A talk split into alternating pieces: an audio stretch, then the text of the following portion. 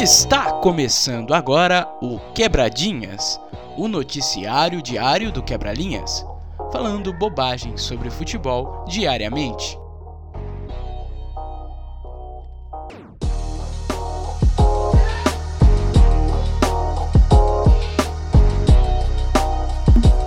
Eu sei que devo estar com ele agora. Só de imaginar meu peito chora. Eu não vou te ligar nem procurar saber. Fique à vontade pra me esquecer. Vou te confessar bem vou chorar. Tá começando mais um Quebradinhas. Meu nome é Pedro Nunes e hoje eu tenho a presença de nada mais, nada menos que sempre ele, Rafael Fontes. Tudo ótimo, Tudo bem. Rafa? Tá fantástico. Eu tô achando até que sempre ele vai virar meu apelido. Depois de tanta, tantas introduções. Sempre. já. Sempre ele. Sempre- Rafael, sempre ele, Fontes. Hoje a gente vai fazer uma rodada dupla do Quebradinhas, já que ontem não teve, comentando sobre os jogos da UEFA Europa League. Começando então pela Europa.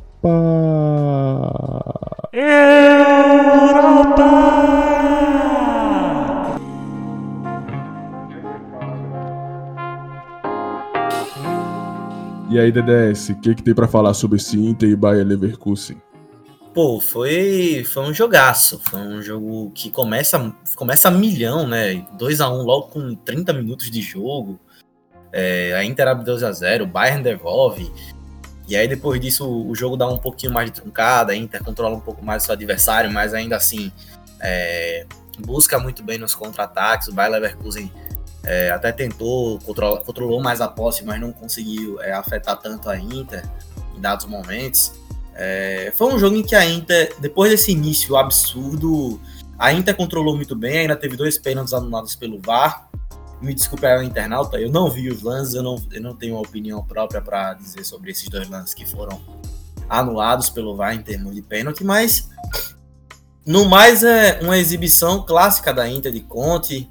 É, foi muito, vai, vai sempre para cima, quando busca o resultado já sente em cima dele tenta explorar o contra-ataque, dessa vez não conseguiu fazer mais gols além dos dois primeiros. E o Leverkusen, que nos jogos que eu tenho visto dessa temporada, é um time que, por mais que tenha nomes insinuantes, ofensivos tal, quando tem a posse de bola, às vezes falha um pouco para fazer muitos gols. Eu sinto que esse jogo foi mais um exemplo disso. Acho que, por mais que tenha sido um jogo muito divertido, me entreteu, é, eles não conseguiram ter tanto perigo ao gol quanto a Inter, e a Inter teve bem menos a posse de bola. Então, penso que o jogo poderia ter sido mais. Na verdade, em outras ocasiões foi mais em relação ao Bayer Leverkusen. Vi jogos em que ele foi goleado em casa por times cujo contra-ataque é, é carimbado. Então, Tá na testa? de certa forma, é, foi, foi bem tranquilo até. Foi, foi, eu me diverti muito, foi um jogo bem, bem legal, mas o que eu assisti de fato mesmo, padrinho, foi o Manchester United de Copenhague, foi outro jogo das Sim. 4 horas de segunda. Manchester United de Copenhague, jogo bem interessante, né? Um amplo domínio do Manchester United como era esperado, com o gol de Bruno Fernandes de pênalti. Um golzinho, um pênaltizinho um safado, safado. Pra variar, né? Bruno Fernandes está começando a criar uma reputação como fazedor de pênaltis. É, foi um jogo em que, assim, o Manchester United, do início até o final, exerceu completo domínio sobre a equipe do Copenhagen. E eu devo parabenizar a atuação do goleiro deles, o Carl Johan Johansson. Quantas Pegou defesas, muito, cara? pegou muito. Acho que foram 10 defesas dentro da área que ele fez. Destaque da partida, cara. Destaque da partida mesmo. Fez, fez a clássica função de goleiro de time pequeno.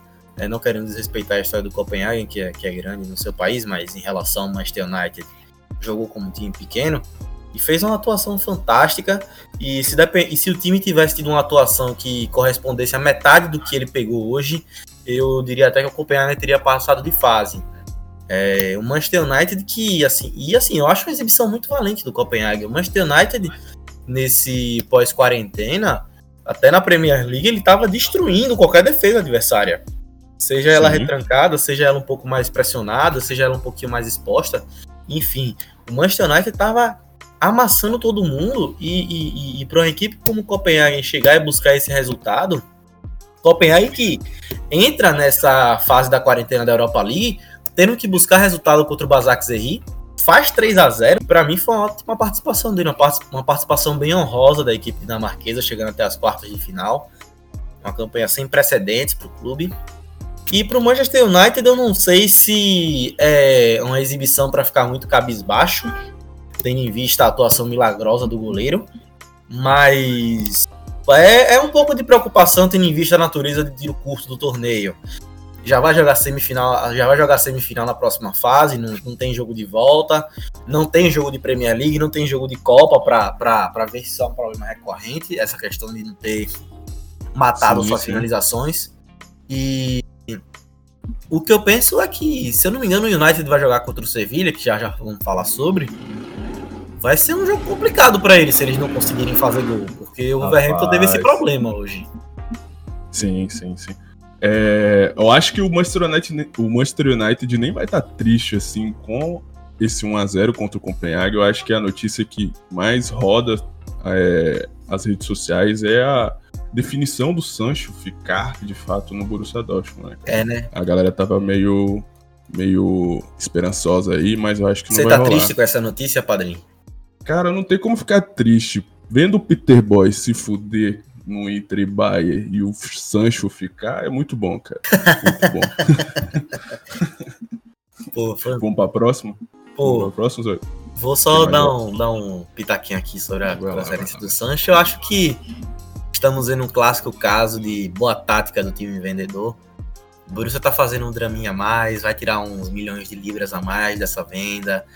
Quer, quer fazer com que o Sancho saia de tá como vilão nessa história e que eles são como bons moços que tentaram segurar o jogador, enfim. Clássica tática de, de, time vendedor. Uma tática até que o Borussia Dortmund não aplica tanto, tendo em vista que fez muitas vendas toscas ao longo dos anos. É, deixou muitos jogadores irem embora por preços abaixo do que eles realmente valiam na, no momento. Então acho que parabéns aí pro Borussia, velho. Boa postura. É, gostei de vocês, amigos. Muito bem. É, vamos pro dia 11, então, hoje, famoso hoje, terça-feira, dia de Hoje, terça-feira, é, hoje foi um dia fantástico, né, pro futebol. Meu time no FIFA Manager 2007 começou a ganhar. Eu que tô no modo carreira, jogando sétima divisão na Inglaterra. Meu time começou com menos 10 pontos, já consegui tirar eles do Z3, tudo nosso. Parabéns aí pro Crawley Town, que na vida real conseguiu ascender, se eu não me engano, tá na terceira divisão hoje. Parabéns aí para eles. E bom, vamos falar agora do, do que importa, que é o Europa League de terça-feira. Tivemos Shakhtar Donetsk Basa e Wolverhampton em Sevilha. E aí, padrinho, você assistiu que jogo? Eu assisti o Shakhtar Donetsk e Basa o primeiro tempo e depois mudei para Sevilha depois que tava tudo encaminhado já lá, na, lá em Donetsk. Donetsk não, né? É na Alemanha? É do... Não sei. É na Alemanha. Eu acho que é na Alemanha. É na Alemanha, né? Todas as fases. Então, é, como joga o menino Tyson, hein, cara? E o Marlos também. Pô, joga muito. É, Pô, e absurdo, né, Pedro? Tem, tem, tem, tem espaço aqui no Brasil, pra falar, viu? Então, Tite não estava errado em convocar Tyson? Então, aí o sarrafo é mais em cima, né, pai? Ah. Aí o sarrafo é mais em cima, pai. Não tem como. Aí, é. coloquei, na, coloquei padrinho na Berlinda aqui, é. Pedro oficial na Berlinda. Isso, quebradinhas, é uma arapuca, viado. Oxe, não, o que, meu filho? Isso aqui é um lugar. Isso aqui a gente, a gente vai. Aqui é um grande cavalo de Troia, na verdade, né?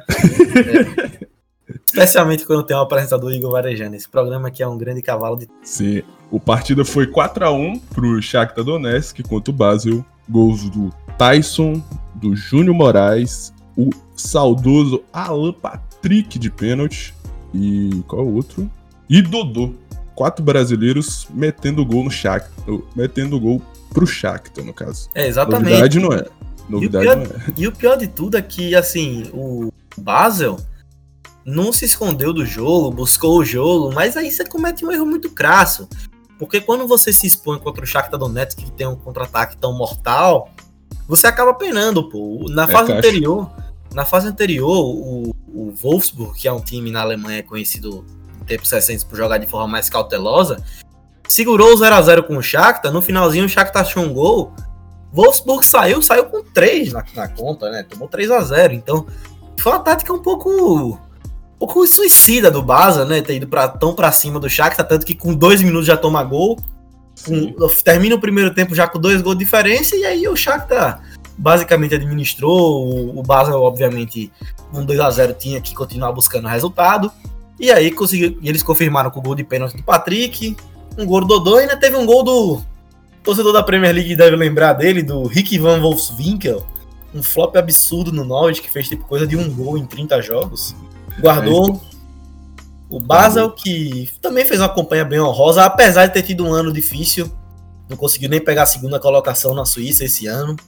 Termina em terceiro, deve jogar a Europa League ano que vem. Vai, vai passar pelas fases qualificatórias. E, bom, Shakhtar Donetsk surpreendente, viu? O pessoal tem que abrir o olho pro, pro futebol desse time ucraniano, que tá mostrando muito.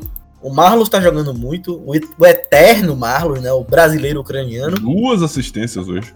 Jogando muito, Tyson tá jogando muito, o Júnior Moraes, o pouco que eu assisti dele, eu, eu, gostei muito do que ele tá fazendo. E assim, como sempre, a base brasileira do Shakhtar tá carregando a equipe para sucesso na Europa e eles vêm com força para essas semifinais da Europa League. É um time perigosíssimo. Obviamente, quando você chega nesse estágio, todo mundo tem chance de ser campeão e com o Shakhtar não é diferente. Eles têm chances realíssimas de serem campeões da Europa League. Pro Basel, fica aí o salve pro Igor, né? Que o Arthur Cabral jogou hoje, não fez gol, né? E quase que... meteu um golaço, quase meteu, quase um, meteu um golaço. Aquele que ele e... tira ali na, na, na boca Fica aí o salve pro nosso amigo Igor Varejano, porque o time dele fez um, uma grande manobra organizacional de vender o Arthur Cabral e agora ele tá valorizadíssimo no Basel. Parabéns aí, Palmeiras. o DDS, fazendo um paralelo do já pro, visando o próximo confronto das, das semis da, da Europa League, Shakhtar Inter. Você acha que o, o jogo do Shakhtar não favorece o estilo de, de jogo da Inter? Então, eu, eu penso que vai ser um jogo. Pode ser um jogo muito truncado, ou pode ser um jogo estupidamente exposto. Eu acho que vai ser um jogo muito de 880. Eu tenho certeza que os dois times vão vir cautelosos. Se a Inter buscar propor o jogo demais, vai tomar. E se o Shakhtar buscar propor o jogo demais, também vai tomar. É, a meu ver, é como eu disse, 880. Esse jogo aí pode terminar sendo aquele 1 a 1 truncado que vai para os pênaltis, ou pode terminar sendo um 3 a 2 4 a 2 que a gente nunca esperava. É um, é um jogo bem enigmático, porque são dois times muito fortes no contra-ataque. O Shakhtar tem um uhum. pouquinho mais de, de, de competência para propor o jogo do que a Inter, pelo menos o que tem mostrado na Europa League é isso, né? O que tem se demonstrado. Sim. E, mas, entretanto, a Inter tem os nomes, né? Tem o peso, tem um elenco mais forte, tem um treinador mais experiente nesse tipo de competição. Um treinador que já foi longe na Europa League, lá atrás com a Juventus pouca gente lembra disso, mas vai ser um jogo muito absurdo, vai ser um jogo interessantíssimo. Eu, eu tô, tô de olho, eu quero assistir, Padinho, eu quero assistir esse, esse confronto maravilhoso. Vamos embora. Próximo jogo. Próximo jogo foi Wolverhampton e Sevilha, né? Sevilha. A gente estava falando do Manchester United, do, do possível encontro com o Sevilha. E nesse jogo contra o Wolverhampton, eu acho que o que deve se enfatizar prioritariamente é a insistência do Sevilha em relação à falta de insistência que o Wolverhampton teve. O Wolverhampton começa o jogo muito bem, explorando muito bem o contra-ataque. O Adama Traoré faz uma jogadaça, sofre um pênalti.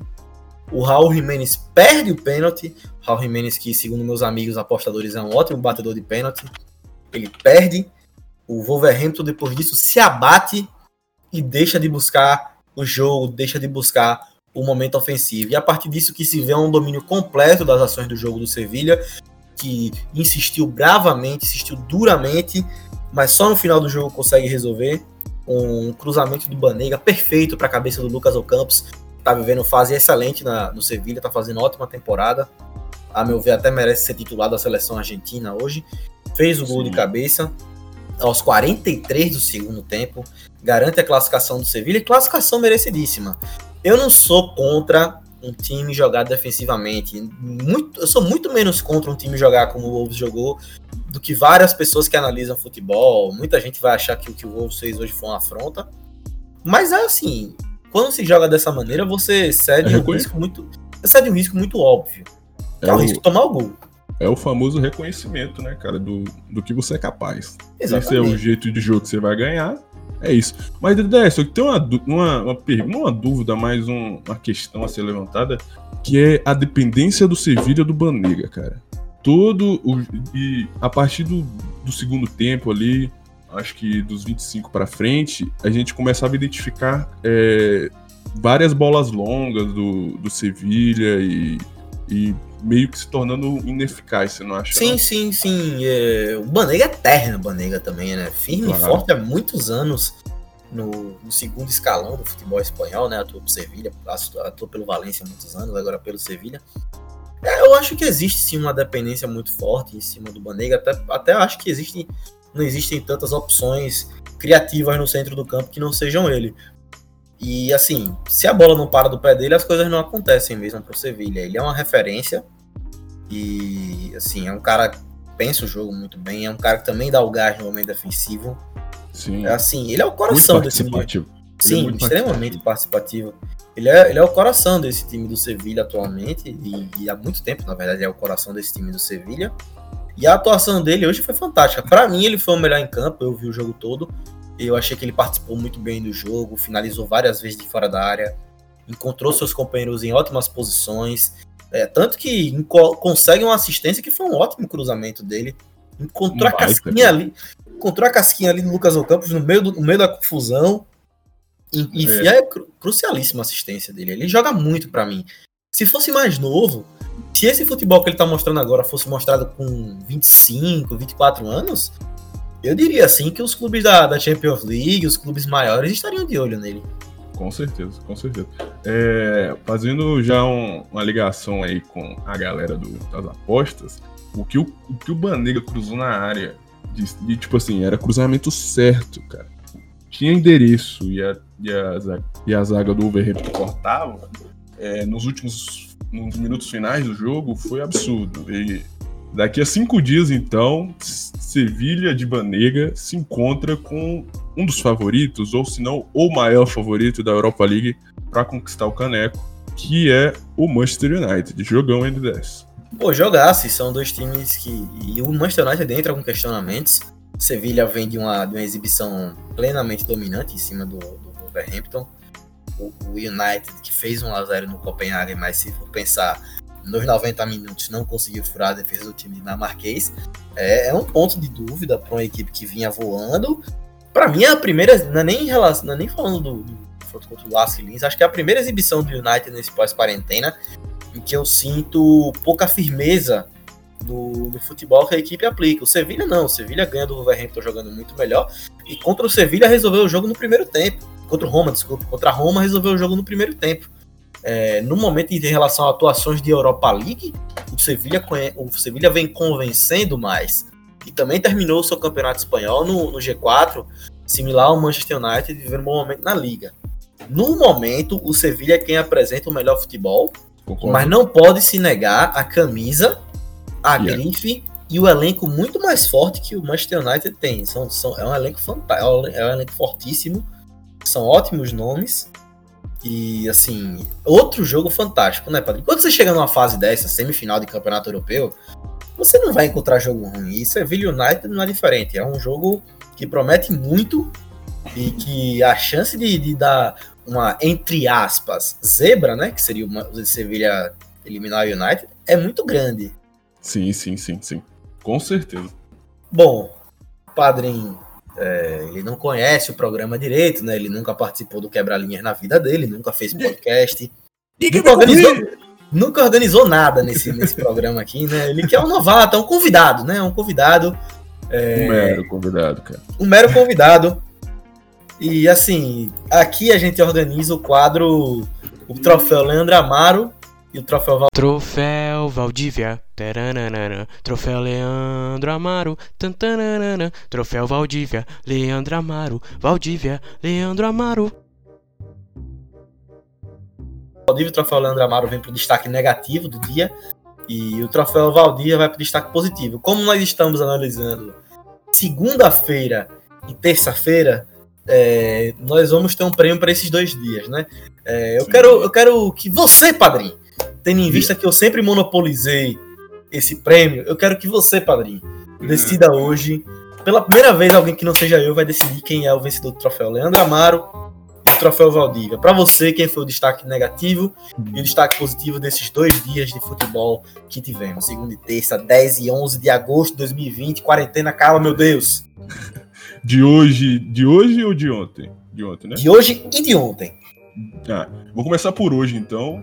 Hoje o destaque. Ser, não, no caso dos dois dias somados. Dos dois dias somados? É, vai ser um, vai ser um prêmio pros dois dias. Bom, então, D10. o meu prêmio Valdívia vai para o querido Marlos do Shakhtar Donetsk, que deu duas assistências, além de participar ativamente do jogo contra o Basel e ser muito decisivo na classificação do Shakhtar. É... Você concorda? Não, uma belíssima, para ser sincero, é um, foi um dos destaques sim, do jogo. Bom prêmio sim. Valdívia, Padrinho, você, foi bem. Obrigado, cara. Obrigado. Eu, como, eu, como especialista em prêmios Valdívia, prêmio Leandro Amaro, te dou a benção. E o prêmio Leandro Amaro vai para. Bicho, pior que eu não tenho ideia. Você não acha que o Wolverhampton merece o prêmio Leandro Amaro? Não, cara, porque eu acho que a proposta do jogo era essa mesmo. Ele aceitou que não dava. Eu acho que talvez o, o Ruben Neves, que perdeu. Não, Raul Jimenez, que perdeu o pênalti, né? Não, o, o Raul Jimenez, que perdeu o pênalti. Não, sim, pode ser também. Eu vou no. Eu vou, eu vou no. Eu vou no. Eu vou no Raul Jimenez, mano. Porque Beleza. o cara perdeu um pênalti daquele ali não, não, é sacanagem. Mudou o rumo do jogo, né? É, mudou totalmente o rumo do jogo. Era outro jogo se fizesse aquilo. E a proposta do, do Overhampton aí sim se encaixaria ainda mais depois daquele pênalti que o bendito Traoré sofreu. Pois é, pois é. Desperdiçou uma oportunidade absurda, né, velho? Especialmente no jogo de semifinal, em que cada momento desse vale é complicado é, mesmo. Com certeza. Com certeza. complicado.